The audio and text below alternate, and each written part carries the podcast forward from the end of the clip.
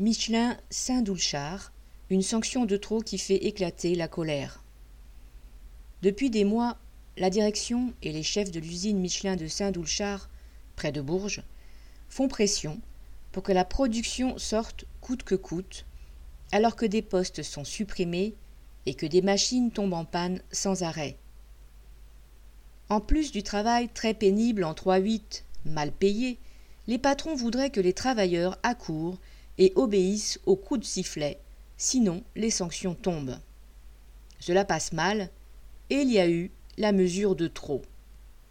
Vendredi 19 novembre en fin de matinée, dans l'atelier Avion 9, suite à un différend avec un chef, un travailleur a été sanctionné.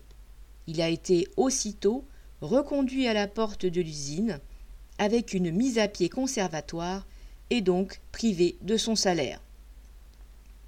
Dans l'équipe suivante, la nouvelle a déclenché une colère spontanée, partagée par l'ensemble des travailleurs de l'atelier.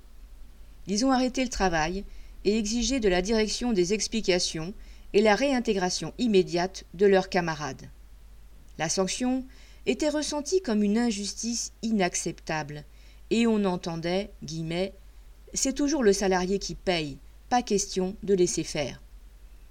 Après le week-end, lundi 22 novembre, la colère était toujours là et s'est propagée dans presque toute l'usine.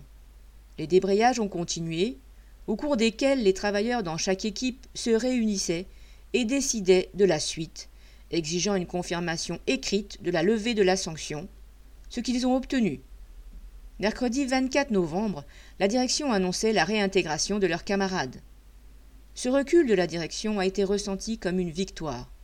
Ensemble, la démonstration était faite que la solidarité ouvrière paye.